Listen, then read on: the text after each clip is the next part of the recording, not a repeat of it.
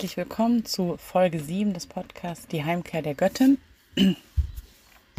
Seit der letzten Aufnahme sind ein paar Monate vergangen, ähm, in denen ich aber fleißig an dem Buch Die Heimkehr der Göttin, die mythische Heldenreise zu ähm, Transformation und Ganzheit gearbeitet habe und dabei mh, ganz viele interessante Aspekte rund um die große Mutter und ähm, die Göttinnen, die ja immer mehr und ähm, präsenter werden, weil sich immer mehr Frauen ähm, dahin fühlen. Und äh, genau da sind wir auch schon beim Thema dieser Podcast-Folge.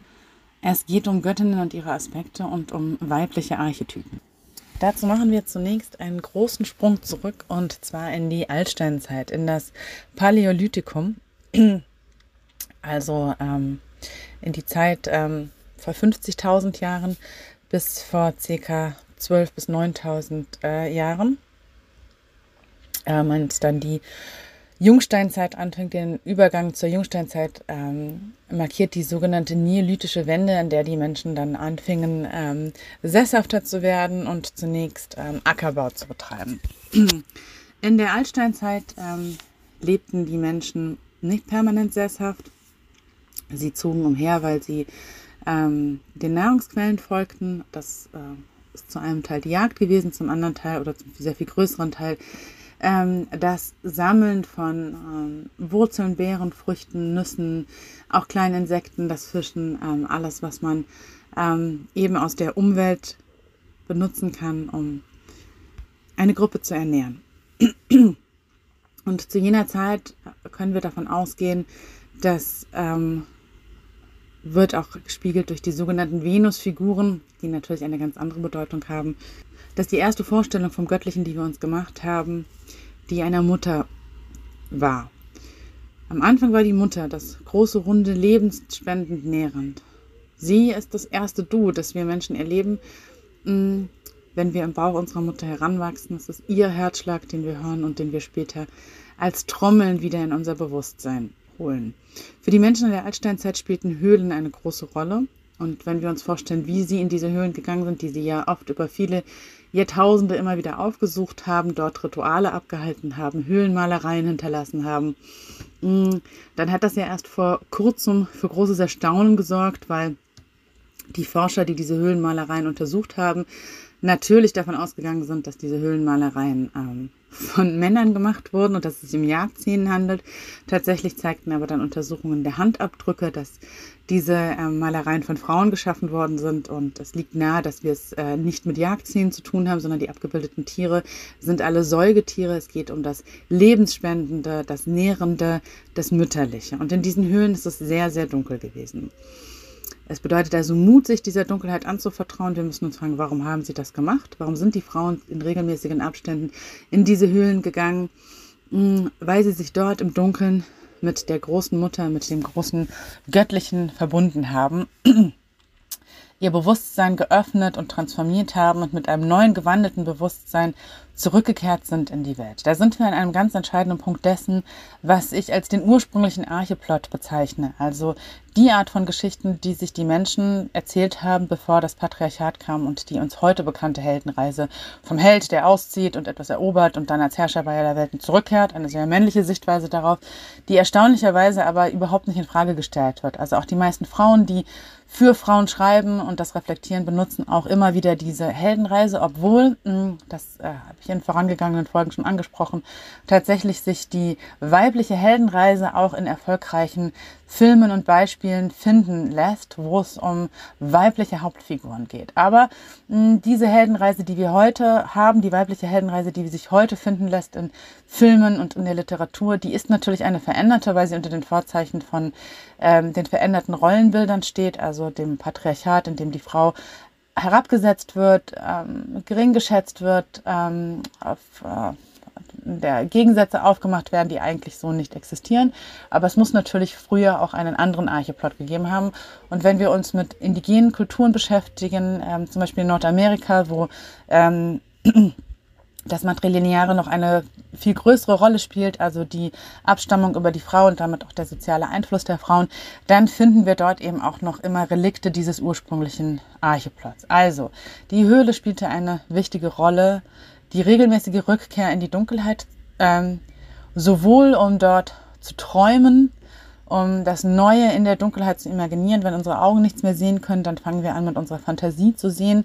Das weibliche Bewusstsein ist ein ähm, sehr auf Bilder geprägtes, ein fantasievolles und in der Dunkelheit können wir uns vorstellen, kamen die Frauen zusammen und imaginierten diese neue Wirklichkeit. Das gehörte dazu, dass äh, die Sonne und das Frühjahr wiederkam, dass die Welt sich wieder mit Fruchtbarkeit füllte und erneuerte und natürlich auch der Abschied davon im Herbst und im Winter. Das war ein zyklisches Vorgehen. Und wenn besondere Herausforderungen eintraten oder auch Krisen, sowohl kollektive als auch individuelle, dann wurde stets diese Dunkelheit in einem rituellen Rahmen aufgesucht, ähm, um dort das Bewusstsein zu transformieren und äh, zu erweitern und mit einem neuen Bewusstsein zurückzukehren, ähm, die Situation neu zu betrachten, entweder ähm, um Akzeptanz zu schaffen, also das eigene Leid im Umgang mit dieser Situation zu verringern, etwa wenn es sich um einen Verlust handelte, den Verlust des eigenen Kindes oder einer geliebten Verwandten. Oder aber um tatsächlich das Bewusstsein so zu erweitern, dass man das Problem aus einer anderen Perspektive heraus betrachtet und mit neuen ähm, mit neuen Antworten zurückkehrt. Wir sehen hier einen eklatanten Unterschied zu dem, was die männliche Heldenreise ist. Denn in der männlichen Heldenreise geht es vor allen Dingen darum, dass der Held auszieht, einen Gegner äh, bekämpft im Außen und dann durch diesen Kampf mit dem Gegner von seiner eigenen Stärke erfährt und zurückkehrt. Wir haben es hier mit was anderem zu tun. Die Frauen gehen in die Dunkelheit, um ihr Wissen über sich selbst und damit über die Welt ähm, mit den belebten, lebendigen, liebevollen Kosmos, in dem sich die Muttergöttin ausdrückt, ähm, um uns mit dem zu verbinden und mit diesem neuen Bewusstsein zurückzukehren. Das ist also ein Gefühl oder eine Betrachtungsweise großer Verbundenheit, in der es nicht um Bekämpfen, Trennen, ähm, Konkurrenz und Siegen geht, sondern um Verbundenheit. Verbundenheit ist ein ganz wichtiges Stichwort, wenn wir uns äh, mit dem Thema weibliches Bewusstsein beschäftigen. Dem sind tatsächlich äh, Frauenrechtlerinnen schon Anfang der 90er Jahre auf die Spur gegangen mit einem ganz spannenden Buch, das heißt Das andere Denken. Ähm, da haben sie eine Gruppe von Frauen ähm, interviewt, die aus allen Bildungsalters- und Bevölkerungsschichten der USA stammten und wollten dabei herausfinden, wie weibliches Denken funktioniert und ob es sich vom männlichen unterscheidet. Die Ergebnisse sind faszinierend, denn viele der Frauen, vor allem auch arme, ungebildete und migrantische Frauen, erzählen Geschichten voller Gewalt und Unterdrückung davon. Davon, wie sie zum Schweigen gebracht wurden von den Männern und wie sie damit fertig geworden sind und das überlebt haben. Denn aus sich selbst zurückgeworfen entwickelten diese Frauen ein subjektives Denken, in dem sie die Wahrheit nicht mehr im Außen suchten, sondern also eine Wahrheit, die ihnen als gewaltvoll aufgedrückt worden ist. Also da haben wir es mit Labeln, mit Kategorien, mit Zuschreibungen, mit Kränkungen, mit Herabsetzung zu tun sondern sie richteten sich nach innen auf ihre innere Stimme, der sie mehr und mehr zu vertrauen lernten und die sie daraus, dazu anleitete, sich auch aus schwierigen Lebenssituationen zu befreien. Also beispielsweise den gewalttätigen Partner zu verlassen, ähm, mehr zu lesen, sich innerlich zu befreien oder sich tatsächlich auch andere Berufe zu suchen. Und nachdem sie sich mit, dieser, mit Hilfe dieser inneren Stimme in Sicherheit gebracht hatten, fand eine weitere Veränderung in ihrem Denken statt.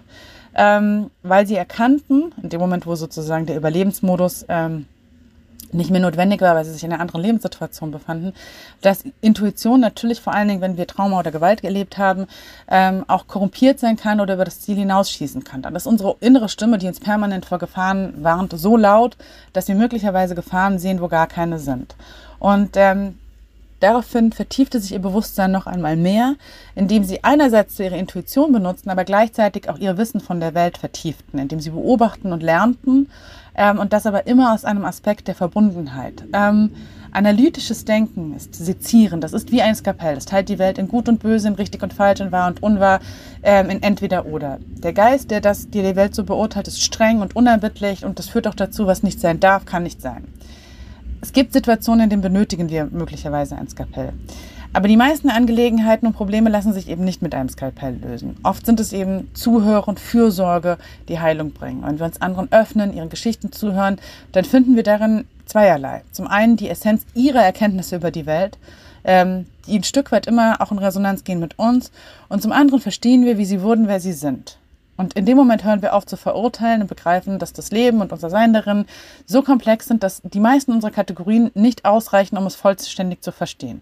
Wir neigen aktuell dazu, dass alles, was sich nicht in Kategorien drücken lässt, ähm, verdrängt und ignoriert wird. Ne? Alles, was sich wissenschaftlich nicht beweisen lässt, aber von Millionen von Menschen erlebt wird, egal ob das ähm, das Sehen von verstorbenen Angehörigen in den Wochen nach dem Tod ist oder andere Zufälle, wie es heißt, was wissenschaftlich nicht messbar ist, existiert nicht, obwohl die Erfahrungen von Millionen Menschen dagegen sprechen. Ähm, die Frauen, die ähm, in dieses verbundene Denken gegangen sind, die sind tatsächlich, haben ähm, mehr Akzeptanz und Mitgefühl für die Welt um sich herum entwickelt, ohne aber ihre eigenen Grenzen permanent zu übertreten.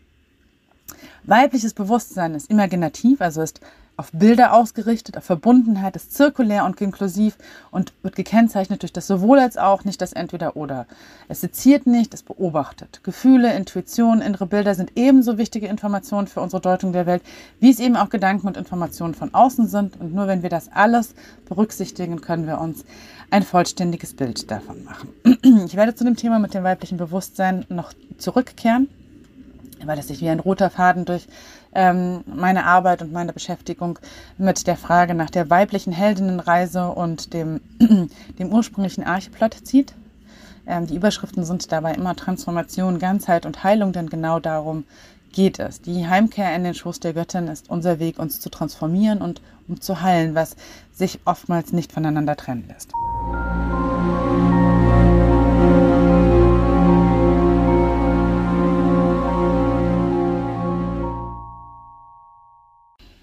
Wir haben in der Altsteinzeit also die große Mutter, die tatsächlich sich, und das findet sich in vielen dieser Mythen, die sich selbst befruchtet, die Sonne und Mond ist Tag und Nacht, Leben und Tod, in der alles enthalten ist und in der alles gehalten ist. Das ist auch nochmal ein wichtiger Punkt. Mm, und jetzt kommt die Jungsteinzeit und die Menschen fangen an, sesshafter zu werden. Es gibt äh, Ackerbau und ähm, das führt tatsächlich zunächst, vor allen Dingen in Europa, zu einer kulturellen Blüte. Das sehen wir an dem Töpfertätigkeiten, an den Webetätigkeiten, die vor allen Dingen von Frauen übernommen werden, den Frauen eine große Kunstfertigkeit entwickeln. Töpfern ähm, war lange Zeit eine ähm, auch auf ritueller oder spiritueller Ebene den Frauen vorbehaltenen äh, Tätigkeit. Und natürlich verändert sich jetzt auch das Verhältnis zur großen Mutter. Mm, wir ähm, entdecken jetzt, dass sich ähm, von die große Mutter wegentwickelt und dass wir zunehmend den, dass wir zunehmend männliche Aspekte ähm, erleben. Da ist äh, der Heros, der auftaucht, der Hirschgott, der die Göttin befruchtet und dann am Ende des Herbstes stirbt und geopfert wird. Ähm, wir haben vor allen Dingen eine ähm, Ausdifferenzierung der ursprünglichen großen Muttergöttin mit all ihren Aspekten. Die ist junges Mädchen, die ist die Mutter, die ist die alte Weise, die ist die, das furchterregende Dunkle, die ist die Bringerin des Todes, das Bringerin des, die Bringerin des Lebens, da ist alles drin. Und jetzt finden wir eine Aufsplittung in Fruchtbarkeitsgöttinnen, in Todesgöttinnen, in ganz unterschiedliche Aspekte. Und diese Veränderung ähm, beschleunigt sich als ähm, aus der Gegend, die wir als fruchtbaren Halb Halbmond kennen. Ähm, äh, andere Völker nach Europa kommen und diese Völker bringen ähm, die Viehzucht ähm, mit. Und die Viehzucht ist bei diesen Völkern eine vorrangig männliche Domäne. Die Männer kümmern sich um das Vieh und ähm, daraus entstehen mehrere Probleme, mit denen wir bis heute zu kämpfen haben. Zum einen entsteht die Idee des Privatbesitzes, ähm, der jetzt verteidigt ähm, werden, der verteidigt und vermehrt werden muss. Ähm, und dazu gehört eben auch, dass man andere überfällt und ihnen das wegnimmt. Gleichzeitig muss der vererbt werden und soll innerhalb der eigenen Linie weiter vererbt werden, wodurch wir die Entstehung der Ehe haben und daran die Unterordnung der Frau und vor allen Dingen die Kontrolle über ihre Gebärfähigkeit.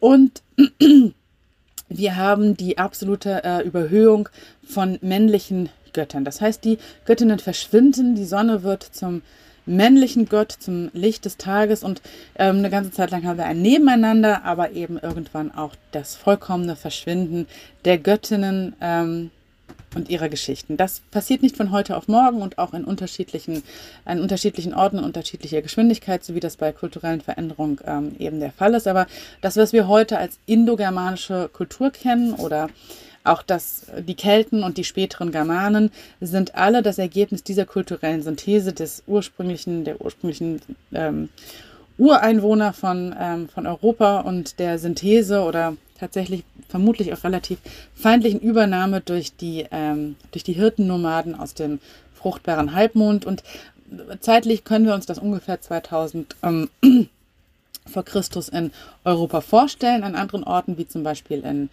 ähm, Babylon und Assyrien. Da sind, äh, eignen sich diese Veränderungen schon vorher, was sich eben auch, oder in Griechenland, ähm, wo sich eben, was sich eben auch in der Mythologie niederschlägt, weil wir auf einmal eben ein Pantheon haben, der immer männlich angeführt wird und die Göttinnen oftmals nur noch auf einzelne Aspekte reduziert worden sind ähm, und vielfach eben auch nur noch die Dienerinnen dieses männlichen Gottes sind. Das haben wir ganz äh, eklatant beim Gilgamesch-Epos eben, in dem Inanna nur noch dazu da ist, ähm, Gilgamesch zu unterstützen und ähm, ihn ähm, alleine zu krönen und ihn zum Herrscher zu machen. Was bedeutet das jetzt für uns, wenn wir uns mit Göttinnen beschäftigen?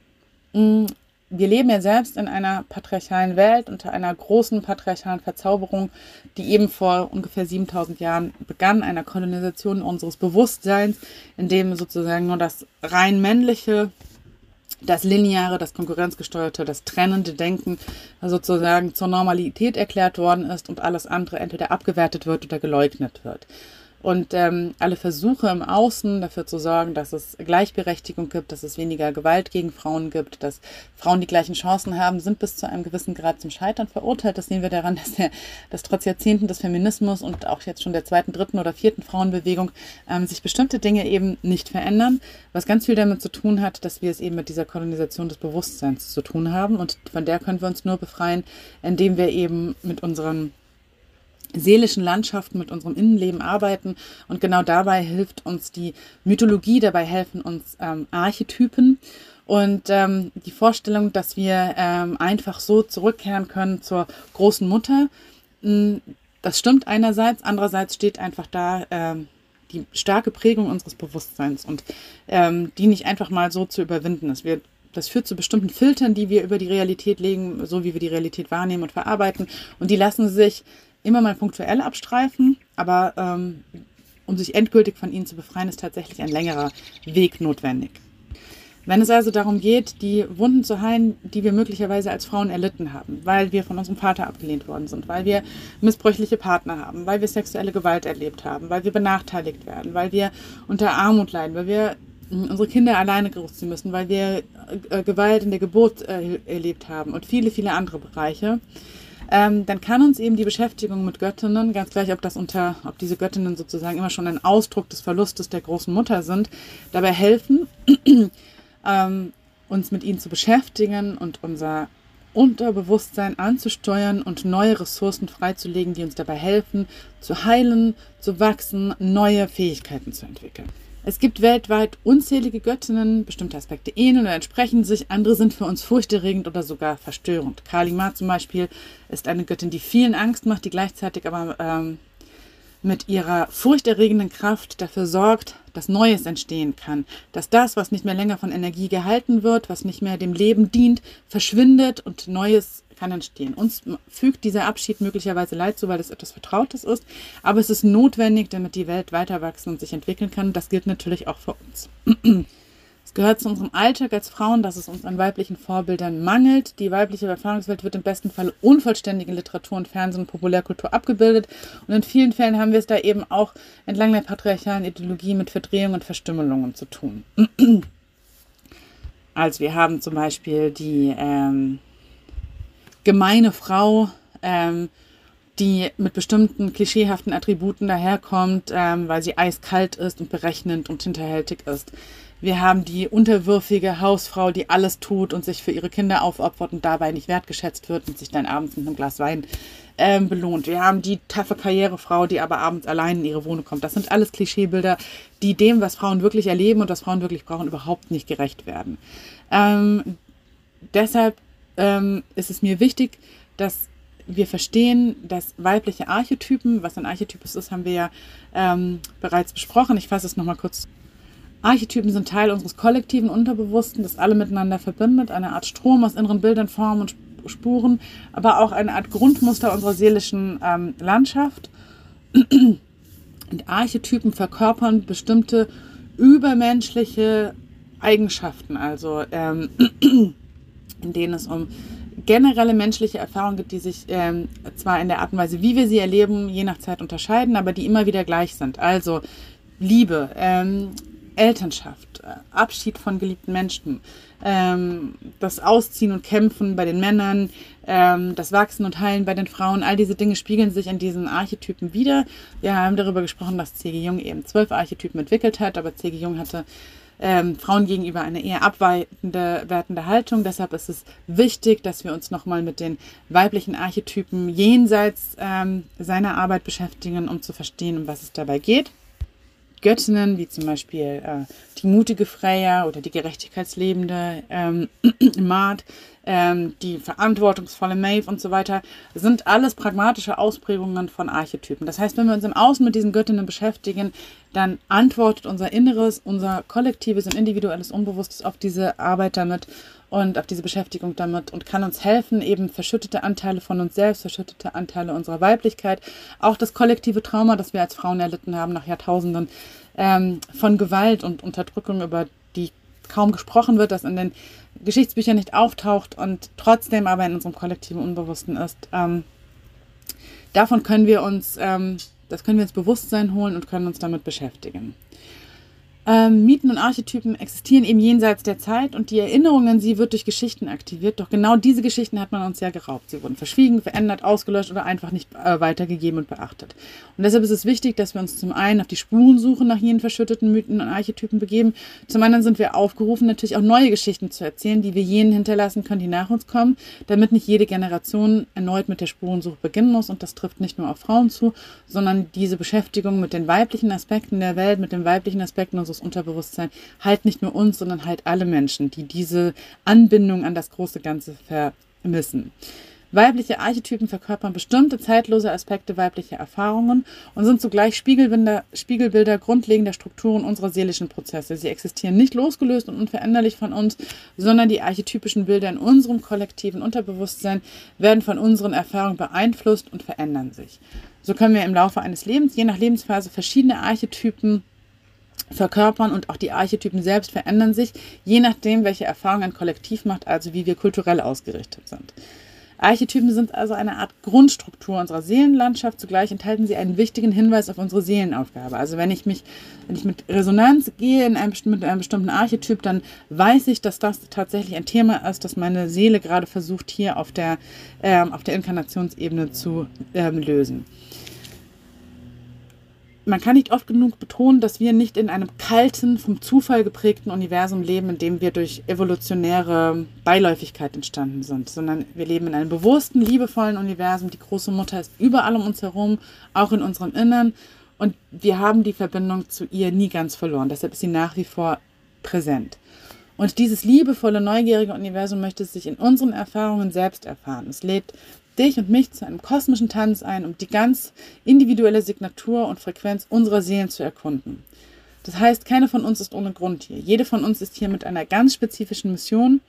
Aber es sind die patriarchalen Prägungen und Rollenzuschreibungen, die uns davon abhalten, dieser Mission zu folgen, weil es oft schon ein ganzes Leben lang dauert, sich überhaupt von ihnen zu befreien, zu erkennen, dass die Rollenzuschreibungen, die wir im Patriarchat erleben, ähm, überhaupt nichts damit zu tun haben, wer wir Frauen tatsächlich sind, sondern dass es nur darum geht, uns irgendwie nützlich zu machen. Das ist das Erbe des Patriarchats. Das ist nicht mehr ganz klar erkennbar, aber wenn man uns natürlich damit beschäftigt hält, uns Sorgen über Alter und Aussehen zu machen, über Perfektionismus und über, ob wir nun Rabenmütter sind oder Karrierefrauen oder was auch immer, naja, da bleibt nicht mehr viel Zeit, um uns mit dem Ruf unserer Seelen zu beschäftigen.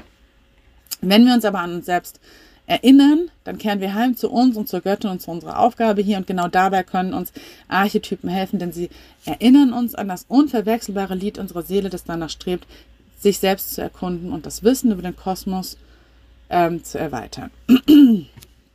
Zwischen Göttinnen und Archetypen gibt es, wie schon angedeutet, viele Entsprechungen. Und auch das ist kein Zufall. Wir stellen uns Zeit heute immer als etwas Lineares vor, aber Zeit ist eben auch, ähm, es gibt auch ein zirkuläres Verständnis von Zeit. Ähm, und auf der Seelenebene gibt es ohnehin keine Zeit, keine Vergangenheit und keine Gegenwart. Archetypen sind also zeitlos und immer gegenwärtig. Und sie finden ihre Entsprechungen in den Göttinnen und ihren Attributen und deshalb kann es buchstäblich heilend sein, sich mit den Mythen über Göttinnen, Heldinnen, Heilerinnen und weisen Frauen zu beschäftigen, denn sie alle erzählen uns etwas über die Aspekte unseres Seins die wir vielleicht gerade erst kennenlernen oder noch kennenlernen wollen.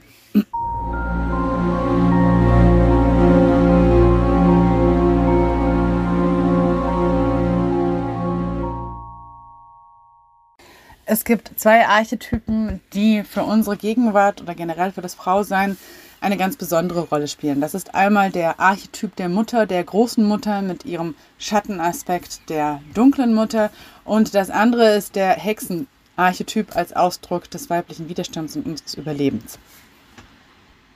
Dieser Archetyp wird übereinstimmend auch von C.G. Jung äh, äh, beschrieben. Unter anderem hat auch der deutsche Psychologe Erich Neumann, ein enger Vertrauter von C.G. Jung, ein ganzes Buch darüber geschrieben.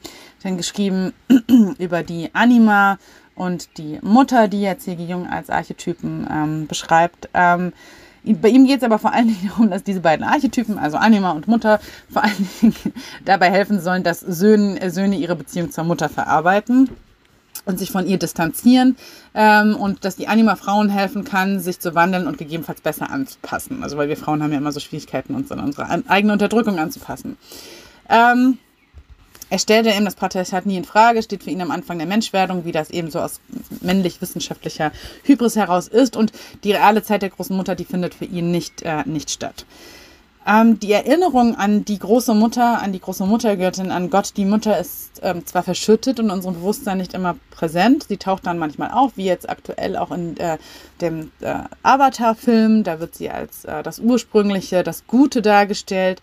Ähm, aber wir haben eben auch ganz viele Filme, in denen ähm, wir eine negative Verkehrung des Mutterarchetyps ähm, finden.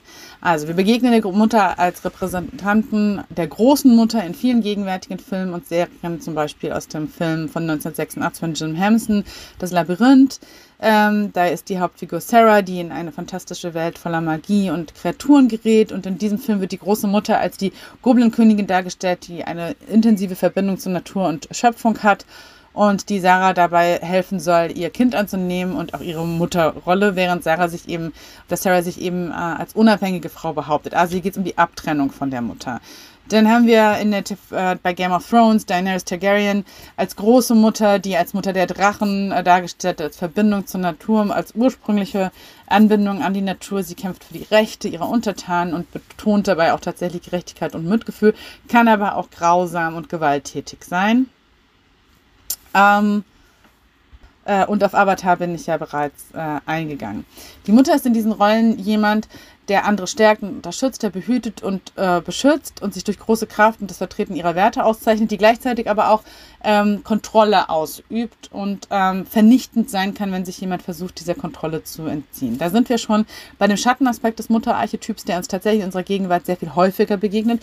Kein Wunder in einer Gegenwart, in der wir unsere mythologische Mutter ermordet und vergessen haben. In zahlreichen Horrorfilmen ist die Mutter eine böse, vernichtende Figur, ihre Fürsorge ist vergiftet und unheimlich.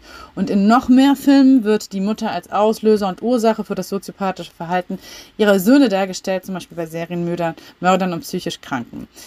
Etwa bei Psycho von Alfred äh, Hitchcock oder Die Glut, ähm, äh, Carrie, ähm, in dem Buch Re Rebecca von Daphne de Maurier ähm, und so weiter. Es gibt aber auch ähm, richtige Horrorfilme, die sich nur tatsächlich den Titel tragen, die sich mit der bösen, vernichtenden Mutter ähm, beschäftigen. Und wir können davon ausgehen, dass das tatsächlich unser Unterbewusstsein ist, was sich da, äh, was sich da meldet. Wir haben die mythologische Mutter, die große Mutter, die Erinnerung daran vernichtet, die lebt aber in unserem Unterbewusstsein fort und das regt sich als Schuldgefühl, das dann wiederkehrt in der Angst vor der zerstörerischen Mutter.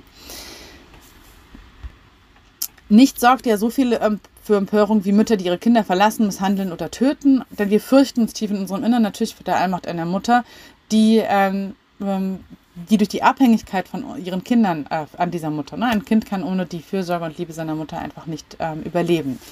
Die große Mutter, Gott, die Mutter, ist die Bringerin des Lebens, der Fülle, aber zugleich eben auch die Bringerin des Todes. Das ist die Weisheit, die im Kern dahinter steckt, denn ohne den Tod kann es kein neues Wachstum geben. Alles um uns herum ist diesem Kreislauf aus Wachstum, Tod und Erneuerung unterworfen, auch unser Körper und unser Inneres. Und es ist die Kraft der großen Mutter, die diese Zyklen bewegt. Der Todesaspekt macht uns heute große Angst, weil in unserer Gegenwart ist der Tod ein Tabu. Wir sehen ihn nicht als einen natürlichen Teil des Lebens, so wie es unsere Vorfahren taten, sondern als äh, Tragödie, die eintritt, mit der wir gar nicht rechnen können. Das ist eine totale Heuchelei, denn wir erleben tagtäglich, dass ganz vieles sterben muss, damit wir leben können, Pflanzen, Tiere und sogar andere Menschen auch frühere Versionen von uns sterben, denn wir sind heute nicht mehr, wer wir vielleicht vor 10, 15 oder 20 Jahren waren. Und auch die Welt um uns herum verändert sich und das geht immer durch Sterben und neue entstehen. Ähm, Ein altes Ich muss sterben, damit ein neues geboren werden kann. Und der Ort, an dem das entsteht, ist die Dunkelheit. Das ist die metaphysische Gebärmutter der großen Mutter, die unsere Vorfahren eben durch die Höhle sichtbar machten oder repräsentierten. Heute fürchten wir uns vor der Dunkelheit und dem, was daran lauert. Sie macht uns solche Angst, dass wir wie besessen davon sind, die Welt auch nachts taghell zu gestalten und unser, unsere Angst vor der Dunkelheit können wir metaphorisch deuten. Wir fürchten uns vor unserem Unbewussten, vor unseren Schatten und wollen uns damit nicht auseinandersetzen. Wir haben, äh, da lauern die ganzen verdrängten, abgespaltenen Aspekte unseres Seins, aber auch all die Widersprüche und Dissonanzen, die uns im Alltag begegnen, wenn wir etwa merken, wir sind als Frau äh, draußen unterwegs, ganz normal in der Stadt. Jetzt ist ja aktuell Sommer und ähm, wir können keine fünf Schritte gehen, ohne von Männern angerampelt zu werden, weil die es gar nicht einsehen, uns aus dem Weg zu gehen. Und wenn man sie fragt, warum das so ist, dann nehmen sie gar nicht wahr, dass tatsächlich die Frauen, also sie, sind, sie gehen einfach selbstverständlich davon aus, dass wir Frauen ihnen ausweichen sollten. Ähm, wenn wir permanent Dinge abspalten und sie nicht ähm, bewusst wie unsere Vorfahren durch das Aufsuchen der Höhle und das Transformieren in unser Bewusstsein holen, ähm, ist das Ergebnis, dass wir uns von uns selbst entfremden und eben von Krisen heimgesucht werden, ähm, denn das, was wir verdrängen, kehrt als Dämon, als Daimon zurück, als Krankheit, als Depression, als Verlust und als Entfremdung. Ähm, das wussten die Altsteinzeit und die haben die transformative Kraft der Dunkelheit immer wieder bewusst aufgesucht, um vor diesen Dämonen verschont zu bleiben. In dem Moment, wo wir die große Mutter getötet haben, aber eben auch alle anderen Göttinnen spätestens mit den Schriftreligionen abgeschafft haben, ähm, haben wir die Kraft verloren, uns vor psychischen Krisen präventiv zu schützen, indem wir regelmäßig Zeiten des Rückzugs und der Transformation, der Stille und der Einkehr aufsuchen und werden jetzt eben von all diesen Krisen, die natürlich auch ganz viel mit unserer ähm, unmenschlichen Lebensweise und unmenschlich definiere ich, dass wir einfach nicht artgerecht leben, weder unsere Art und Weise des Zusammenlebens, noch des Arbeitens, noch die Beziehungen, die wir führen, noch die Familien, die wir gründen, sind artgerecht, sondern allen ähm, sind anderen Zwecken unterworfen, allen voran eben denen von Macht und Profit. Und ähm, irgendwo dazwischen versucht sich jeder von uns so durchzuwursteln. Dem einen gelingt das besser, dem anderen schlechter, aber unversehrt kommt keiner ähm, dadurch. Es ist also kein Wunder, dass das Patriarchat sich alle Mühe gibt, die Dunkelheit und was mit ihr zu tun hat, zu verunglimpfen.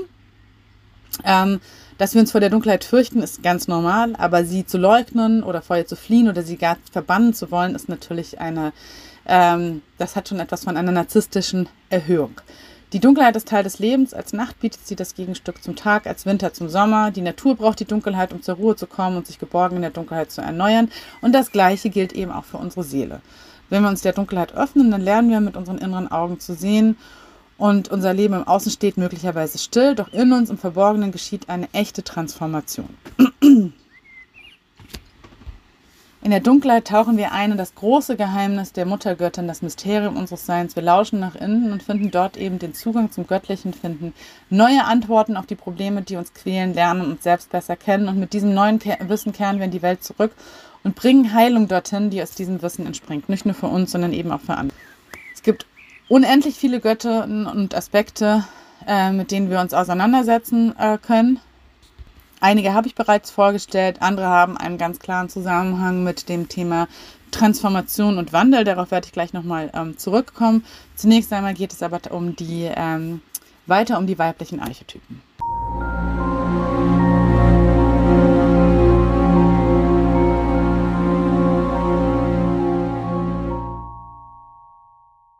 Da wäre zum Beispiel die Weberin als große Schöpferin, als göttlich inspirierte Künstlerin, die die Welt als Quelle immer neuer und faszinierender Ideen betrachtet, und zwar sowohl die Welt im Außen als auch in ihrem Inneren. Ihre Verbindung mit der Wirklichkeit ist Kreativität, ob als Schriftstellerin, Malerin, Handwerkerin. Sie liebt es zu erschaffen und künstlerisches Schaffen ist für sie Selbstzweck, da schwingt sie ganz in ihrem Sein. In der Schattenseite kann sie manchmal geprägt sein von Stagnation und Dunkelheit. Der Kontakt zur kreativen Quelle ist möglicherweise versiegt und sie erlebt die Welt als kalten, feindlichen und fantasielosen Ort, in dem sie keine Inspiration mehr findet. Die Schöpferin, Weberin erfährt oft, dass ihre Kreativität nicht wertgeschätzt wird oder missbraucht wird. Sie wird ausgenutzt, ihre Schöpfungen werden als die andere ausgegeben und sich abzugrenzen von der Welt fällt ihr manchmal schwer, denn die Verbindung mit den Erfahrungen und Gefühlen anderer ist Teil ihrer Kreativität. Als Archetyp der Weberin oder Schöpferin wird sie oft als eine Art transformative Kraft dargestellt, die neue Ideen und Möglichkeiten schafft. Ähm, Elizabeth äh, Gilbert aus dem Roman Eat, Pray, Love ist eine Schriftstellerin, die eine solche transformative Reise unternimmt, um Sinn und Erfüllung in ihrem Leben zu finden und wird eben im Laufe dieser Reise zur Schöpferin ihres eigenen Lebens und ähm, Anna Pascal aus dem Film Stranger Than Fiction ist Konditor Konditorin, die ihre Leidenschaft zur Schöpfung neuer Kuchenrezepte nutzt, um dem Protagonist, Protagonisten des Films dabei zu helfen, sein Leben in den Griff zu bekommen. Naja, dieses Beispiel ist natürlich die Frau, die wieder mit ihrer Kreativität dem Helden auf dem Weg äh, hilft. Da sind wir eben wieder bei den Problemen der männlichen Heldenreise. Ein weiterer Archetyp ist der der Prophetin oder Seherin. Ähm, sie verkörpert klare Sicht, Zukunft, Prophezeiung und Visionen. Das ist eine mystische Figur, die ganz tief in die Geheimnisse des Lebens eingeweiht ist und die durch ihre Fähigkeiten in der Lage ist, ähm, die Zusammenhänge zu erkennen und deshalb auch Zeichen zu lesen und deshalb auch kommende Ereignisse vorherzusehen. Ähm, ein bekanntes Beispiel ist etwa die Seherin Cassandra aus der griechischen Mythologie. Sie hatte die Gabe der Vorhersage, aber ihr hat niemand geglaubt. Was letztendlich zu ihrem tragischen Schicksal führte, natürlich die ähm, in jüngerer Zeit haben wir zum Beispiel Raven aus Teen Titans, die in der Lage ist, die Zukunft zu sehen und Visionen zu empfangen.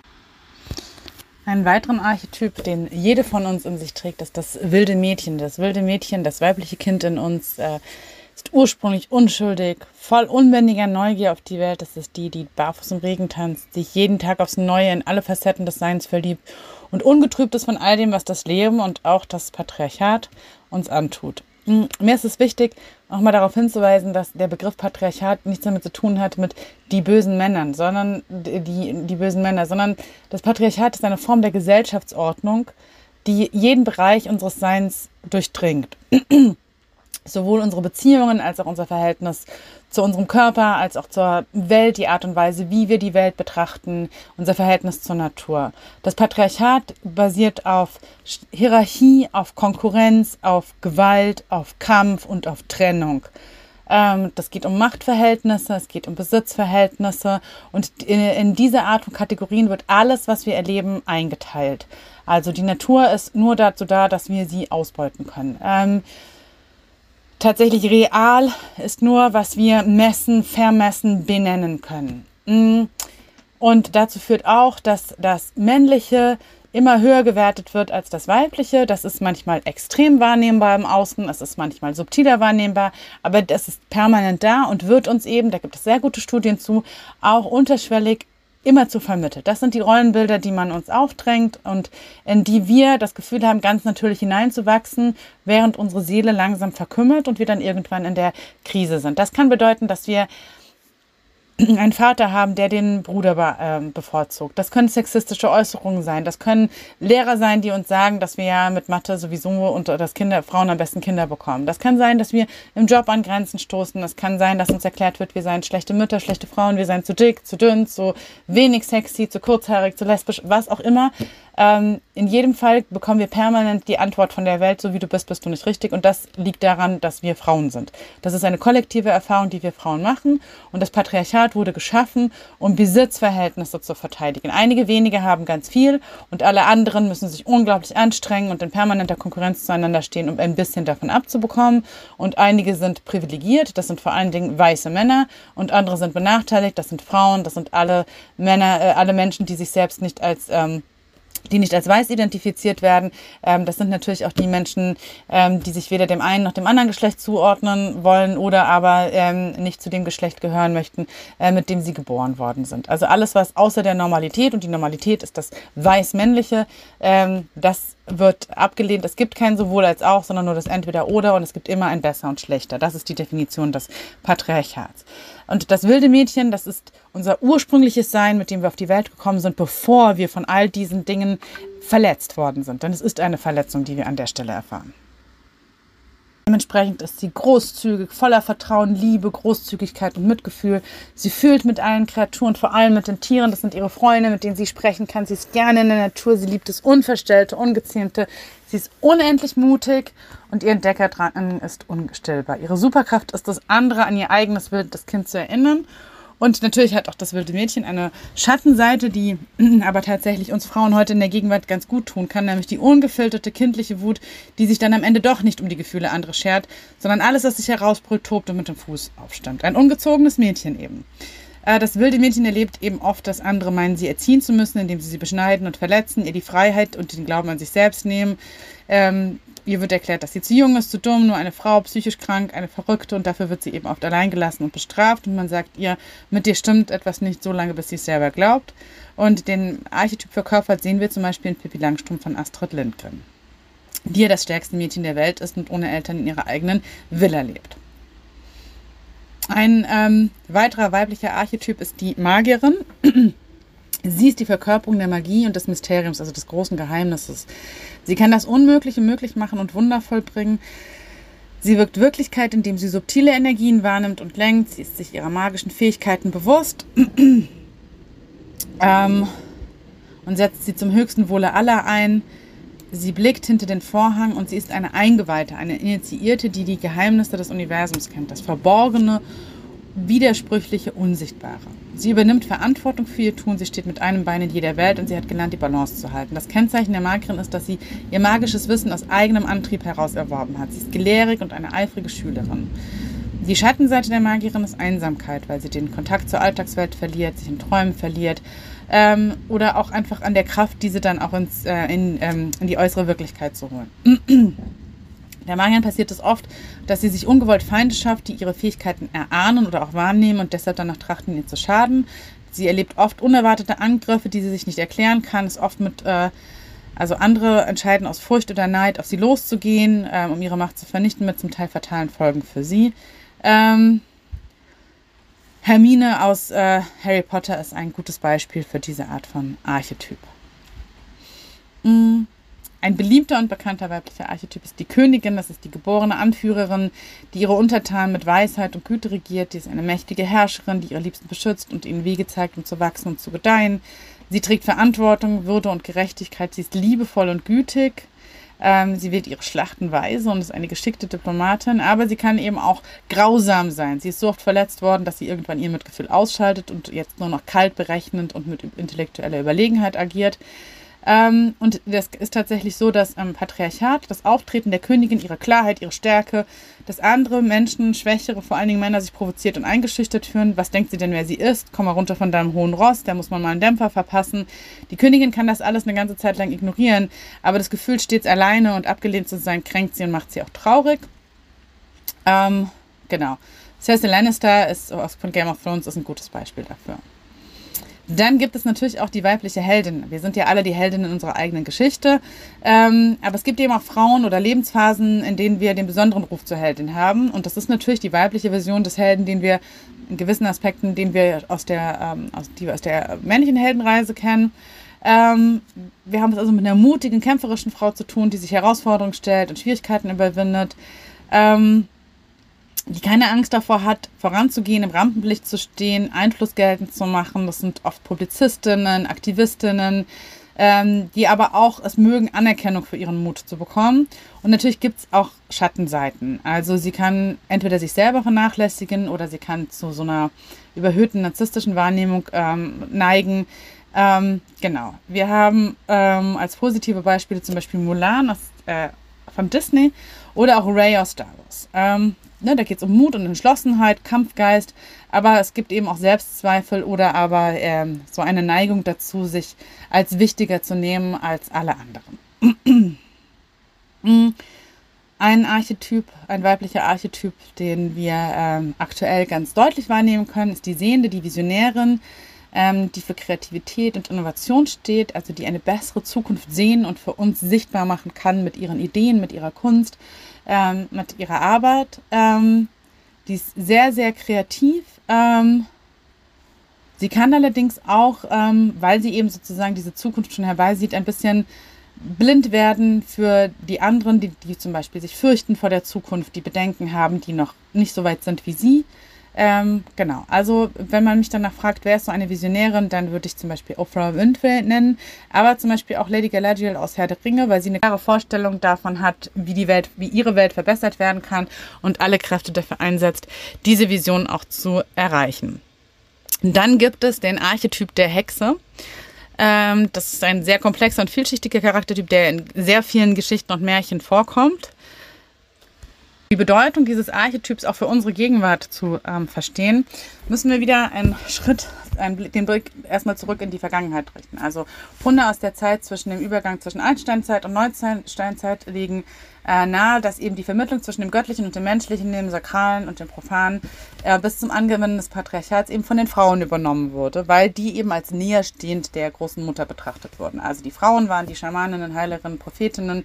Sie standen an der Schnittstelle zwischen Leben und Tod, Ende, Neuanfang, Geburt und Abschied.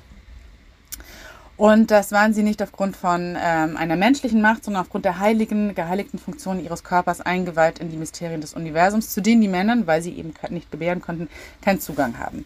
Diesen Zugang haben dann Männer später beansprucht, indem sie die Frauen verdammten und behaupteten, es gibt nur den Vatergott und für den stehen wir hier und ihr dürft bis heute keine Priester sein. Die katholische Kirche lässt grüßen.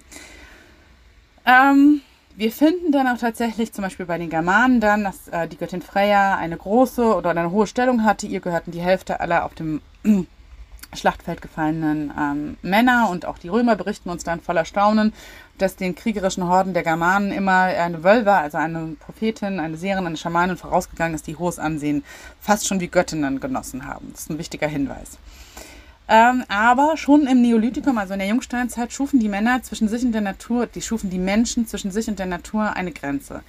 Und sie lebten jetzt nicht mehr als Teil der Natur in der Wildnis, sondern wurden sesshaft und umzäunten ihre Dörfer und Gärten zum Schutz vor wilden Tieren und vor der Witterung, vielleicht auch vor anderen Menschen. Und da haben wir das, ne, der Mensch trennt sich ab von der Natur. Das ist genau dieser Moment und das ist der Anfang des Getrenntseins, das wir heute wahrnehmen, von der Welt, vom Universum. Natur wird dann mehr und mehr als etwas Bedrohliches und zugleich etwas erlebt, das beherrscht werden muss. Da haben wir den Herre wieder drin. Gleichzeitig kommt aber von jenseits des Zaunes eben auch alles, was das Leben bedeutet. Also dort in der Wildheit erneuert sich ja auch die Lebensgrundlage der Menschen. Und sie selber suchen den Wald auch auf, um sich mit diesen Energien zu verbinden, etwa in der Sommersonnenwende zu ekstatischen Tänzen. Ähm, daraus wird dann später der Hexensabbat gemacht. Das Wort Hexe geht dementsprechend dann auch auf das Wort Hagazussa zurück, was so wie Zaunreiterin bedeutet. Die Hexe, weise Frau, Heilerin, Hebamme, war die Vermittlerin zwischen der Welt außerhalb des Zauns, der Wildnis, des äh, unsichtbaren, unbekannten, unaussprechlichen und den gezähmten äh, Kräften der Welt der Menschen innerhalb des Zauns. Aber ihre Arbeit als Vermittlerin war eben heilig und um in Anwendung mit den Kräften einer Natur zu leben, wohnte sie eben auch oft außerhalb der Siedlung im Wald. Aber sie war geachtet und von hoher Stellung und ihre Weiblichkeit und ähm, ihr Wissen als direkte Verbindung zum göttlich-weiblichen war allen präsent. Das änderte sich dann drastisch mit der Christianisierung, denn die Priester und Mönche seien in den weisen Frauen, den Kräuterkundigen und so weiter eine Konkurrenz, eine spirituelle Konkurrenz, aber auch eine ganz weltliche Konkurrenz. Und sie begannen diese eben zusehends zu dämonisieren und als abergläubisch, ungebildet und am Ende auch als gefährlich hinzustellen. Das war ein Prozess, der über mehrere Jahrhunderte stattlief. Denn eine ganze Zeit lang hat sich der Volksglauben, also der ursprüngliche heidnische Glaube, gerade unter den Frauen noch gehalten. Das geht einher mit der Volksmedizin, mit dem Kräuterwissen, mit bestimmten Ritualen, die oder auch ähm, äh, volksgläubige äh, Vorstellungen von Wesenheiten, die im Wald leben, ähm, die das Zuhause, ähm, ähm, die im Zuhause leben und so weiter. Und das wurde eine ganze Zeit lang von den kirchlichen Autoritäten auch noch geduldet. Also es gab ein Nebeneinander. Aber gegen Ende des Mittelalters gerät die Kirche eben zunehmend in die Kritik. Ihre weltlichen Machtinteressen, Päpste, die alles andere als keusch lebten und vieles mehr, erregten eben die Gemüter und es wurde mehr und mehr gefordert, dass man doch zurückkehrt zu den urchristlichen Werten von Demut, Armut und Verzicht. Und das haben auch zahlreiche Sekten versucht, diese Rückkehr zu erwirken, eine Reform zu erreichen. Ähm, und wir hatten eben auch ähm, den Schwarzen Tod, also die große Pestepidemie im Laufe des Mittelalters, die dazu geführt hat, dass eigentlich alle permanent damit rechneten, dass jetzt gleich die Welt untergeht. Und ähm, das Ergebnis davon war, dass dann kirchlich geprägte Denker und Gelehrte anfingen, von einer großen Teufelssekte zu fantasieren, die sich angeblich zu Hexensabbaten im Wald traten. Da sind wir bei den ekstatischen Tänzen, dem, was draußen im Wald stattfindet. Und man behauptete, dass eben auf diesen Versammlungen die Frauen dem Teufel die Treue schworten und fortan äh, äh überschworen und fortan über übernatürliche Fähigkeiten verfügten. Das Ergebnis davon war eine Welle beispielloser, frauenfeindlicher Gewalt, die vor allem alleinstehende und ältere Frauen traf. Und dieses Jahrtausende alte Wissen, die traditionelle europäische Heilkunst, die gibt es nämlich, die gibt es nicht nur in China, wir haben auch eine traditionelle europäische Heilkunst, eine traditionelle europäische Medizin, die immer eben auch eine spirituelle Heilkunst war, so wie in allen schamanischen Traditionen, sollte vollständig ausgelöscht werden, um den Machtanspruch der Kirche und damit auch, die Kirche ist ja eine patriarchale Institution, für immer zu zementieren und dafür brannten dann die Scheiterhaufen. Ähm, gerade gerade in Deutschland, also in dem Gebiet, das wir heute als Deutschland kennen, brannten die Scheiterhaufen überall. Ähm, die Wissenschaft streitet sich darüber, wie viele Menschen nun tatsächlich gestorben sind. Einige sprechen von Hunderttausenden, andere nur von wenigen Tausend. Es sind auf jeden Fall, es ist auf jeden Fall nachvollziehbar, dass es vor allen Dingen Frauen traf, vor allen Dingen alleinstehende Frauen, vor allen Dingen Frauen, die sich aufgrund zum Beispiel ihres Könnens oder aber dem Tod ihres Mannes eine gewisse Unabhängigkeit erreicht hatten. Und was die Inquisition auszeichnete, war eben eine ausgiebige Lust am Foltern der Frauenkörper. Das führte zu einem Klima der Angst, zu, das sich auf alle Frauen ausbreitet und von dem wir heute auch immer noch das Echo in uns spüren können. Denn dieses kollektive Trauma ist ein Teil unseres gemeinsamen weiblichen Unbewussten. Die Hexenverfolgung war und ist bis heute die große Machtgeste des Patriarchats, das uns mit Gewalt davon abhalten möchte, unsere angeborenen, intuitiven Fähigkeiten und den Zugang zum göttlich-weiblichen, zu Gott, die Mutter, zur Göttin ähm, zu nutzen, indem es uns davon abtrennt. Und diese Abtrennung erleben wir eben heute immer noch. Viele der ursprünglichen Archetypen, die in Verbindung mit der großen Mutter stehen, sind nicht mehr so präsent, etwa die Priesterin. Wir haben nicht viele Geschichten, die sich äh, rund um eine Priesterin drehen. Die Hexe aber finden wir überall. Spätestens seit die Grimms die Märchen auch geschrieben haben, finden wir sie überall. Und das ist natürlich eigentlich nicht das, was die Inquisition beabsichtigt. Die Hexe ist eine mächtige Frau, die fasziniert und anzieht, die sich nicht unterwirft, die nach anderen uralten Gesetzmäßigkeiten handelt, die auch Böses tun kann, weil sie die patriarchale Ordnung von gut und schlecht ablehnt und ein anderes Verhältnis zur Gerechtigkeit hat. Und für sie ist das Leben ein großes magisches Spiel. Das Wort Spiel stammt übrigens, geht übrigens auf die gleiche Silbe zurück wie das englische Spell für Zaubersprüche. Sie kann Kraft ihrer angeborenen Magie neue Wirklichkeiten, unsichtbare Pfade schaffen. Sie zerstört und sie lenkt die Energien. Deshalb wird sie eben auch oft als böse und hässlich dargestellt, als furchterflößend und zerstörerisch, weil dann ist sie eben die lebendige Verkörperung der großen Mutter ähm, in ihrem zerstörerischen Aspekt. Aber sie ist auch die, die eine pragmatische Erinnerung an das, was das Patriarchat als Gesellschaftssystem uns nicht nehmen konnte. Die große Mutter, die meisten Göttinnen, nahezu alle verschwunden im Nebel der Zeit, aber die Hexe ist immer noch hier, gerade weil sie eben so pragmatisch ist. Zu ihr kommen bis heute die Menschen, um sich die Zukunft vorhersagen zu lassen, Liebeszauber zu wirken oder etwas gegen ihren lästigen Nachbarn zu unternehmen. Daran hat sich in den letzten 2000 oder 4000 Jahren nichts geändert. Die Hexe ist deshalb auch sehr viel mehr als ein Relikt. Sie ist der Ausdruck des Widerstands gegen das Patriarchat, und zwar des weiblichen Widerstandes, das immer die spirituelle und die Bewusstseinsebene mitnimmt, das immer eingebunden ist in die Natur und in die Kräfte, die um uns herum wirken. Das erkannte übrigens auch der französische Historiker Jules Michelet, der schon 1867 sein Buch Die Hexe veröffentlicht hat. Ähm, und er sah in den Hexen eben ganz klar Widerstandskämpferinnen gegen das patriarchale System, das Frauen unterdrückte und versuchte sie zu kontrollieren. Und ähm, in diesem Sinne betont er eben auch die Bedeutung von Kräuterheilkunde und Naturwissen, das in, von den Hexen praktiziert wurde und als eine Form des Widerstandes gegen die Wissenschaft, die sich zu diesem Zeitpunkt ja im 19. Jahrhundert ausbreitete, betrachtet werden konnte. Der Hexenarchetyp ist also Ausdruck des weiblichen Widerstands gegen die patriarchale Ordnung und zugleich auch die beständige Mahnerin an die Erinnerung dessen, dass es auch noch etwas anderes gibt, gerade weil die Hexe sich eben nicht passen. Also ich weiß, dass viele, die sie als moderne Hexen verstehen, sagen, nein, nein, mit schlechter Magie wollen wir nichts zu tun haben. Aber damit sind sie voll drin im patriarchalen Brainwashing. Die Hexe schert sich nicht um Gut und Böse. Sie tut das, was nötig ist und was gefordert wird. Sie warnt. Also wer mit, mit dem Verlangen an Liebeszauber zu wirken zu einer Hexe geht, wird sofort die Antwort bekommen, dass ähm, das am Ende nicht zu den Ergebnissen führt, die man sich wirklich wünscht. Aber wenn der andere darauf besteht, dann wird sie es machen. Und die Hexe weiß auch, dass es manchmal notwendig ist, Dinge abzuschneiden, Dinge zu sterben zu lassen, die einfach ähm, äh, wieder natürlich ihre Zeit ähm, hinter sich haben, damit Neues äh, kommen kann. Deshalb finde ich das immer so ein bisschen schwierig, wenn Hexen dann betonen, nee, nee, wir sind ja die Guten und wir würden nie schwarze Magie wirken, weil damit sagen sie, bitte, bitte lasst uns am Leben, wir sind doch jetzt, wir machen doch jetzt nur Gutes. Nein, die Hexe verkörpert eben beides, alle Kräfte, die es gibt.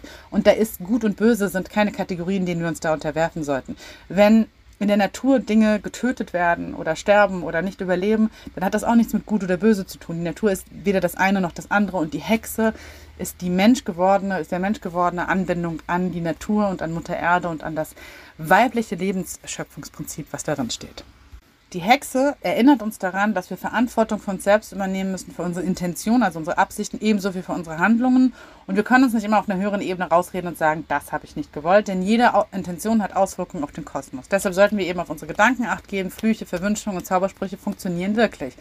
Ein bekanntes Beispiel für die Hexe in ihrem Schattenaspekt ist natürlich die böse Stiefmutter, ähm, bei den Gebrüder Grimme Märchen ähm, Schneewitz, Schneewittchen. Sie nutzt äh, ihre Magie, um Schneewittchen zu vergiften versucht sie aus Eifersucht zu töten. Wir haben sie bei Hänsel und Gretel. Wir haben die böse Hexe und Zauberer von, äh, von Oz. Mm, aber es gibt natürlich auch viele Beispiele für positive, ähm, für positive Hexen. Der Unterschied zwischen der Hexe und der Magierin ist, dass die Magierin sich ihre Fähigkeiten mit der die Wirklichkeit zu weben angelesen und erworben hat, während die Hexe mit diesem intuitiven Zugang schon auf die Welt kommt und dagegen auch nichts machen kann. Man kann nicht aufhören, eine Hexe zu sein, das ist man immer, aber man kann aufhören, Magie zu wirken, wenn man das möchte. Deshalb ist der magische Zugang zur Welt eigentlich der, den oft männliche Eingeweihte gehen, aber der steht Frauen natürlich genauso offen. Das heißt, auch wenn wir vielleicht als junge Frauen den Ruf zur Magie und Hexerei nicht spüren, können wir später ähm, den Zugang dazu aber tatsächlich über Schriften, über Praktiken ähm, uns trotzdem, äh, trotzdem wiederfinden. Ein weiterer Archetyp ist die Kriegerin, die ist mutig, kämpfisch und entschlossen. Sie hat natürlich bestimmte Überschneidungen mit der Heldin. Ähm, aber da geht es nochmal um etwas anderes. Es geht darum, dass es sich lohnt, für die eigenen Ziele und die eigene Freiheit zu kämpfen, auch wenn der Kampf scheinbar aussichtslos ist.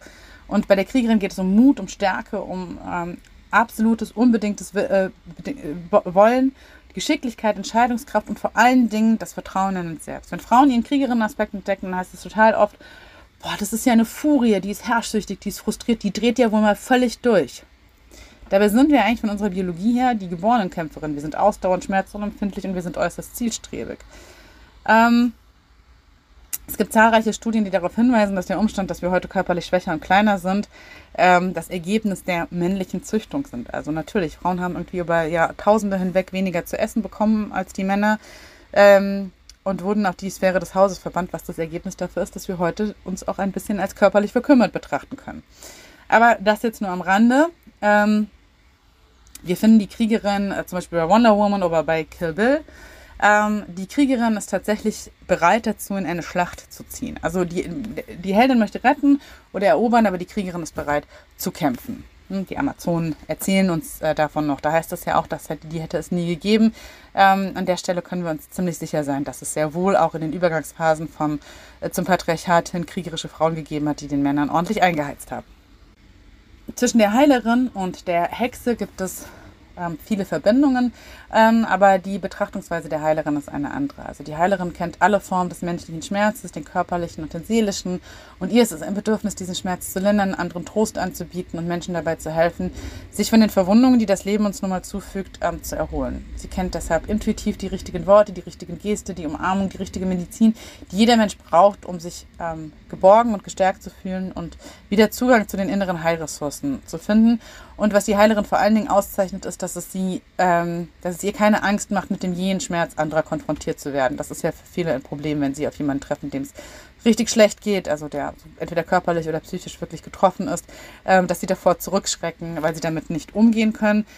Klar, es liegt auf der Hand, die Heilerin erlebt oft, dass ihre Hilfsbereitschaft ausgenutzt wird, dass man ihr die Energien absaugt. Ähm, aber sie kann eben auch wirklich dafür sorgen, dass Menschen in ihre Kraft kommen, große Hindernisse überwinden. Wir haben als Verkörperin dessen zum Beispiel Claire Randall von Outlander äh, oder Christine Palmer bei Doctor Strange.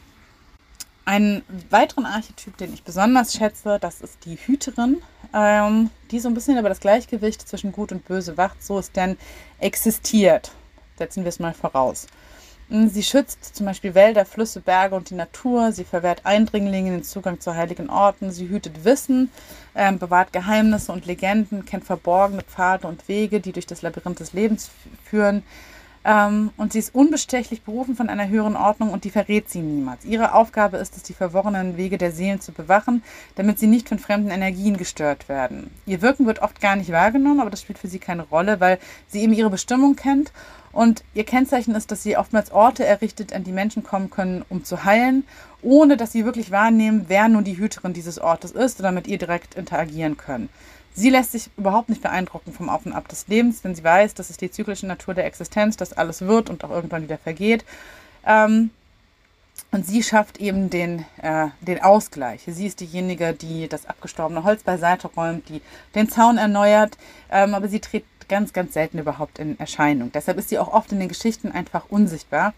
Ähm, und leider erlebt sie natürlich auch dass ihr Wirken gering geschätzt wird. Menschen betreten die von ihr geschaffenen heiligen Orte, ohne sie zu ehren und zu heilen. Mm, in die Bestimmung von Veronica Roth ist die Figur der Prior eine Hüterin, die ihre Stadt von der Bedrohung schützen muss und später dann eben auch zur Kriegerin und Königin ähm, wird. Und eine Hüterin kann ganz pragmatisch auch die Hüterin ihres Zuhauses und ihrer Familie sein. Dann haben wir die Rebellen, die Rebellen, die sich gegen die herrschenden Verhältnisse stellt, die sich auflehnt, die ungemütlich ist, radikal und provokant, die herausfordert, rhetorisch oft sehr ähm, wendig ist und in ihrer Kritik nicht korrumpierbar ist und den Finger mitten in die moralische Wunde legt. Die macht keine Kompromisse. Sie gibt sich nicht damit zufrieden, dass die Dinge nun einmal so sind. Sie rennt gegen die bestehenden Verhältnisse an. Sie will mehr, eine grundlegende Veränderung hin zum Besseren. Oftmals entdecken wir unseren rebellenden Aspekt als ganz junge Frauen oder dann später als sehr viel ältere Frauen. Sie repräsentiert eben das Bedürfnis nach Freiheit und Selbstbestimmung. Sie stellt sich gegen Ungerechtigkeit, Unterdrückung und Ausbeutung, gegen ihre eigene, aber auch gegen die anderer ähm, Katniss Everdeen aus Die Trillipute von Panem, Lisbeth Salander aus Verblendung oder ähm, Joan of Arc verkörpern diesen Aspekt der Rebellen. Ähm, sie kann in ihrer Radikalität über das Ziel hinaus äh, schießen, also für andere, ne, also weil sie eben Gewalt oder illegale Handlungen angeht. Ähm, sie kann aber eben auch ähm, zynisch werden. Das ist ein, äh, das ist ein, eine Gefahr, die, der die äh, Rebellen ausgesetzt die Sirene ist die große Verführerin. Ähm, sie ist eine Figur, die ihr Aussehen, ihre Intelligenz, ihre Sexualität benutzt, um andere zu beeinflussen, zu erfreuen, aber auch zu verführen. Das ist der Archetyp der Verführerin, Aphrodite, Venus. Den beschreiben die Männer manchmal voller Sehnsucht, manchmal aber eben auch voller Furcht, ähm, weil sie eben ihre Verführungskünste dazu bringt, um andere dazu zu bringen, das zu tun, was sie möchte. Da geht es um ihr Aussehen, ihre sexuelle Energie, ähm, klar, und je mehr das ins Negative kippt, umso mehr kann das eben auch manipuliert werden. Cleopatra haben wir da, Scarlett O'Hara aus Vom Winde verweht oder zum Beispiel Catherine Tramell aus dem Film Basic Instinct. Das sind alles klassische ähm, Verführerinnen, klassische äh, Sirenen. Der Archetyp der Geschichtenerzählerin, also Storytelling, ähm, das ist eine Figur, die ähm, Aufzeichnungen ähm, führt, Berichte anlegt und kann zum Beispiel eine Schriftstellerin oder Historikerin sein. Auf jeden Fall ist es eine Frau, die über die heilende und transformierende Kraft von Geschichten Bescheid weiß. Sie sammelt diese Geschichten, entwickelt sie weiter, spinnt sie weiter oder erschafft eigene. Sie lebt in der Welt der Archetypen, Mythen und Geschichten. Sie erkennt überall Geschichten, die ganze Welt erzählt ihr Geschichten und vor allen Dingen zeichnet sie sich dadurch aus, zuzuhören und den Menschen hinter seiner ganz eigenen Geschichte zu erkennen. Und ähm, das Wissen, dass eben auch das aufmerksame, zugewandte Zuhören heilt. Ähm, sie kann in ihrem Schattenaspekt allerdings zu kritisch sein, sich zu sehr auf Details und Fakten konzentrieren. Wir finden sie bei der kindlichen Kaiserin in der unendlichen Geschichte von Michael Ende oder aber auch bei Anne Shirley bei Anne of Green Gables. In meinem Buch Die äh, Heimkehr der Göttin, die mythische Heldinnenreise zur Transformation und Ganzheit, stelle ich noch viele weitere ähm, Archetypen vor, die uns ähm, aus Literatur und Filmen vertraut sind. Einige mehr, andere weniger. Das hat ja auch immer etwas mit der Zeitqualität ähm, zu tun. Also, wenn ihr mehr über das Thema weibliche Archetypen erfahren wollt, dann schaut euch das auf jeden Fall an. Ihr findet dazu auch Informationen auf meinem Instagram-Kanal at äh, Heimkehr der Göttin. Und manchmal gibt es Ergänzungen, manchmal gibt es Entsprechungen. Ähm, das liegt natürlich daran, dass wir immer genau die Archetypen wahrnehmen können, die wir auch in unserem Leben tatsächlich, mit denen wir etwas anfangen können. Die oder die wir tatsächlich auch schon bei anderen beobachtet haben. Wenn das sozusagen unseren eigenen Erfahrungshorizont übersteigt, dann ähm, wird es schwierig, diese Archetypen auch zu erfassen, weil das ist Erfahrungswissen tatsächlich, kollektiv weitergegebenes Erfahrungswissen.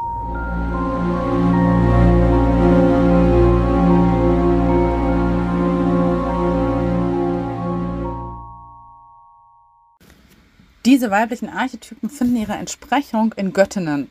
Und der Göttinnenpantheon ist riesig groß. Ähm, es gibt äh, viel Literatur dazu. Wer darüber mehr lesen möchte, der findet in der Literaturliste von Die Heimkehr der Göttin ähm, ganz viele Informationen dazu. Ich habe einige in dem Buch auch tatsächlich vorgestellt. Das sind vor allen Dingen Göttinnen, die mit Transformation, mit Dunkelheit, mit Wandel zu tun haben, mit weiblicher Macht.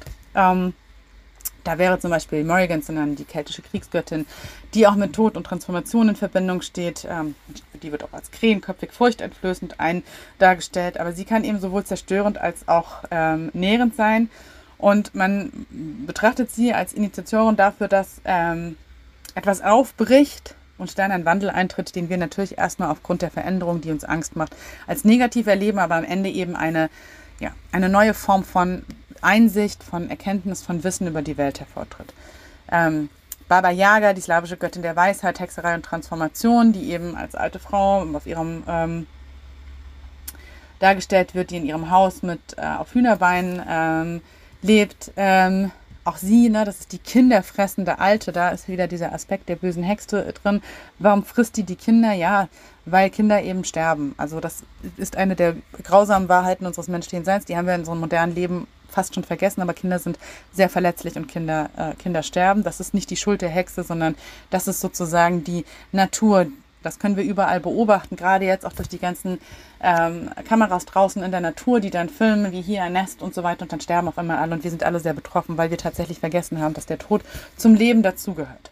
Dazu gehört natürlich Inanna, das ist die sumerische Göttin der Liebe, über die im Zusammenhang mit dem Gilgamesch-Epos schon die Rede war, die in die Unterwelt reist, wo sie stirbt und wieder aufersteht. Ähm, aber zum Beispiel auch die majorische Göttin Hinenuitepo, äh, die die Unterwelt und den Tod repräsentiert ähm, und die, sie empfängt die Seelen der Toten und transformiert sie und steht für die Fähigkeit der Menschen zu sterben und wiedergeboren zu werden. Das ist eine fundamentale Erkenntnis, die eben überhaupt nicht mit dem übereinstimmt, was die äh, Schriftreligionen uns erzählen. Da heißt es, du stirbst, dann ist dein Leben vorbei und dann gehst du an einen besseren Ort und nur wenn du dich vorher in deinem Leben richtig verhalten hast, hast du eine Chance sozusagen ins Himmelreich oder was auch immer einzugehen, ansonsten droht dir die Hölle das, was die ursprüngliche Spiritualität, die Spiritualität der großen Mutter, der Göttin uns erzählt, ist, du kannst niemals sterben. Es ist dein Körper, der stirbt, du transformierst nur und dann wirst du wiedergeboren. Das ist der ewige Kreis des Lebens in diesem großen Geheimnis, in dem wir hier sind.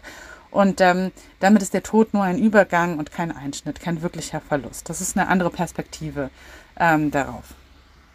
Über einige Göttinnen, weil sie eben überall präsent sind, wissen wir sehr viel. Da ist zum Beispiel ähm, Freya, die sehr bekannt ist. Wir haben die Göttin ähm, Hekate, über die ich ja auch schon viel ähm, gesprochen habe. Alle die haben eben auch Aspekte, die mit Transformation zusammenstehen. Da ist die Göttin Hel, die für die Unterwelt steht und so weiter. Ich habe ja in den vorangegangenen mhm. Folgen schon einige dieser äh, Göttinnen vorgestellt und ich glaube, dass es eine wirklich heilende ähm, Maßnahme ist, ähm, sich mit Göttinnen zu beschäftigen, in den verschiedenen Lexikas, die es inzwischen, äh, Lexika, die es inzwischen gibt, zu lesen und ähm, sich die Aspekte anzuschauen. Eine wunderbare Möglichkeit dazu sind auch die visuell gestalteten Göttinnenkarten. Ich habe auf meinem Instagram-Kanal einige davon schon mal vorgestellt. Ähm, das ist sehr intuitiv, sehr imaginativ und wir können uns mit diesen Aspekten verbinden und spüren, an welchen Stellen gehen wir in Resonanz. Vielleicht führen wir auch irgendwo Abwehr und da merken wir, das ist diese archetypische Ebene, die sich in uns regt und die können wir eben in den Geschichten der Göttinnen, in den äh, Darstellungen, in der Art und Weise, wie sie sich verändert hat und wie wir sie heute wahrnehmen, ähm, können wir ganz hervorragend mit diesen Archetypen spielen und herausfinden, was ist es, wonach ich mich da sehne, was fehlt mir in meinem Leben oder was ist es, was ich vielleicht in mir bekämpfe und damit auch im Außen bekämpfe oder andersrum. Das ist also das große, tiefe und heilende Wissen um Archetypen und Mythologie, die eben im Anfang allen Menschseins weiblich waren und die uns völlig verloren gegangen sind und die wir jetzt Stück für Stück von ihren patriarchalen Befrägungen befreien mussten, also ein Stück weit rückwärts reisen mussten. Das können wir natürlich nicht. Also wir können rückwärts reisen in unserer Heilung und in dem Wiederentdecken von dem, an das wir eigentlich angebunden sind. Aber ähm, es gibt natürlich keinen in der Zukunft geht es immer darum, sozusagen einen Ausweg aus dem Patriarchat zu finden und eine Art und Weise zu finden, in der wir leben wollen, in dem wir uns alle wohlfühlen. Und da ist ganz klar, wir leben in einer Welt, in der es die männliche und die weibliche Energie gibt. Und das Ziel muss eine Zukunft sein, in der ähm, es nicht mehr von besser und schlechter die Rede ist, sondern von Gemeinsamkeit, eben vom Großen sowohl als auch. Und mit diesen Worten beende ich die Folge 7 dieses Podcasts. In der nächsten Folge wird es um den ursprünglichen Archeplot gehen und was der uns eben erzählt über unsere Heilung und darüber, wie Frauen ähm, in früherer Zeit ähm, mit Wachstum, Entwicklung und Transformation umgegangen sind. Es wird um Rituale gehen, die, ähm, die wir dazu entwickeln und von denen wir auch überall noch Spuren finden. Und es wird auch um Mythen gehen, die, ähm, die heilen und die uns helfen, innere Freiheit von den patriarchalen Rollenbildern zu finden, zu uns selbst zu finden und ähm, damit flexibler und für uns gesünder auf eine Welt zu reagieren, die ähm, Kopf steht und aus den Fugen geraten ist. Und wenn jede von uns das tut oder wenn viele von uns das tun, dann rücken wir damit die Welt auch ein Stück mehr ins äh, Gleichgewicht. Denn jede Frau, die sich selbst heilt, heilt auch ein Stück die Welt. Das ist die große Magie, die mit der Heimkehr der Göttin zusammenhängt. Ich freue mich aufs nächste Mal. Ich danke euch fürs Zuhören.